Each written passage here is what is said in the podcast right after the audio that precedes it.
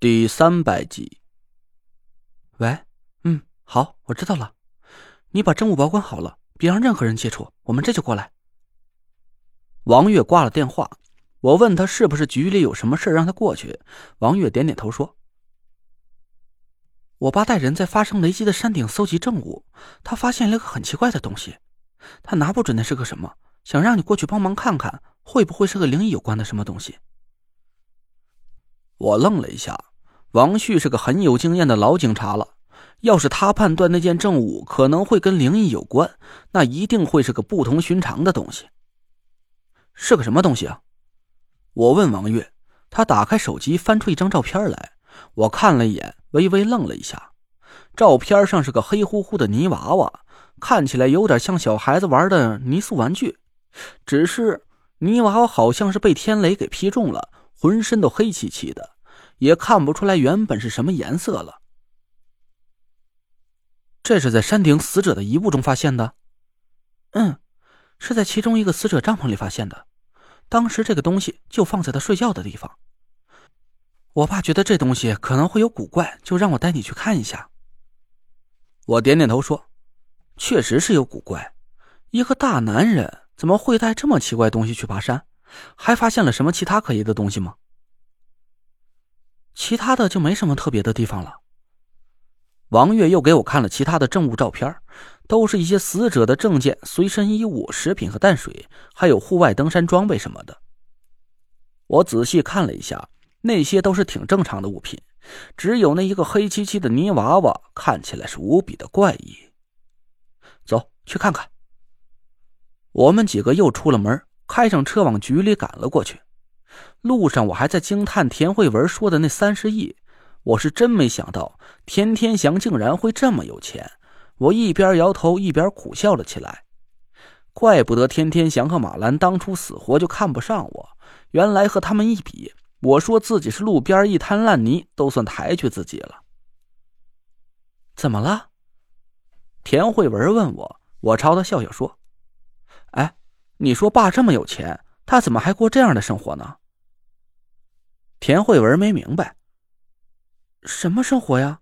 爸妈不是过得挺好的吗？我想了想，也不知道啊该怎么去表达。倒是李莹冰雪聪明，一下就明白了我的意思。陈哥哥是想说，田爷爷怎么没雇十几个保镖啊、保姆啊，天天衣来伸手、饭来张口的让他们伺候着，还要那么辛苦，天天去工作。哎，对，就是这个意思。要那么多钱有什么用啊？几辈子都花不完，还不如老两口好好享受一下。田慧文朝我翻了翻白眼，说：“财富都是自己打拼出来的，哪有坐吃山空的道理？再说了，爸妈以前都是吃过苦的人，他们又不是生活不能自理，干嘛要用那么多保镖保姆的？你说的那种人，都是一夜暴发的暴发户。”心里膨胀了才会那么炫耀，等你以后见多了真正的豪门，你就知道了，他们的生活都是很低调的。我讪笑着结束了这个话题。暴发户，这不会是在说我吧？我偷眼看了田慧文，他的表情也不像是在讥讽我。我这才明白，我还是高看自己了。在田慧文眼里，我连个暴发户都算不上。到了局里。王月把我们带到王旭的办公室，他正在盯着眼前的一个东西发呆。我一眼就认了出来，那就是刚才王月给我看的照片上的泥娃娃。王旭好像看得很认真，连我们进了屋他都没抬头。王叔，我叫了一声王旭，他这才回过神来。哟，陈大师来了。王旭一直对我这么客气，我笑着和他握握手，他也没跟我多寒暄。就直接进入了正题，你来看看这东西。王月把泥娃娃推到我面前，我仔细看了一下，泥娃娃有两个巴掌大小，看起来工艺不算太精细，鼻子、眉眼、小嘴巴做的都挺粗糙的，黑乎乎的外表里好像也没染色，也没上釉，看起来就是个素泥坯。我拿起泥娃娃晃了晃，入手挺重的，感觉像是个实心的。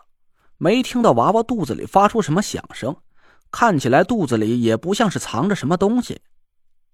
我把泥娃娃放在桌子上，一边看一边皱起了眉头。单从泥娃娃的表面上来看，这好像就是个很普通的泥塑玩偶，而且还应该是个不算贵重的便宜货。但我从见到泥娃娃的第一眼开始，我就敢肯定，这个泥娃娃有古怪。